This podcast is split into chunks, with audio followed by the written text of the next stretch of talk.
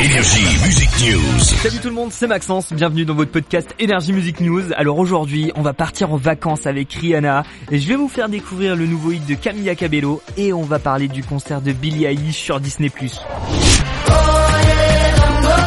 Deux ans après la sortie de son album, elle est enfin de retour, Camilla Cabello, avec un nouvel album Familia, plus euh, concentré sur la famille.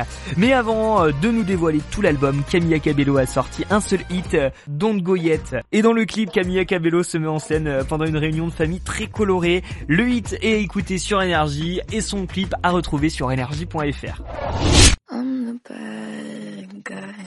Bonne nouvelle pour ceux qui ont Disney+, la superstar énergie Billie Eilish va donner un concert sur la plateforme pour la rentrée et ce concert est là pour fêter son nouvel album qui sera dispo le 30 juillet prochain. Le concert sur Disney+, aura lieu euh, le 3 septembre, un show euh, sur la scène du Hollywood Bowl. Billie Eilish a posté un petit aperçu du concert sur Instagram et rendez-vous le 3 septembre pour ce concert sur Disney+.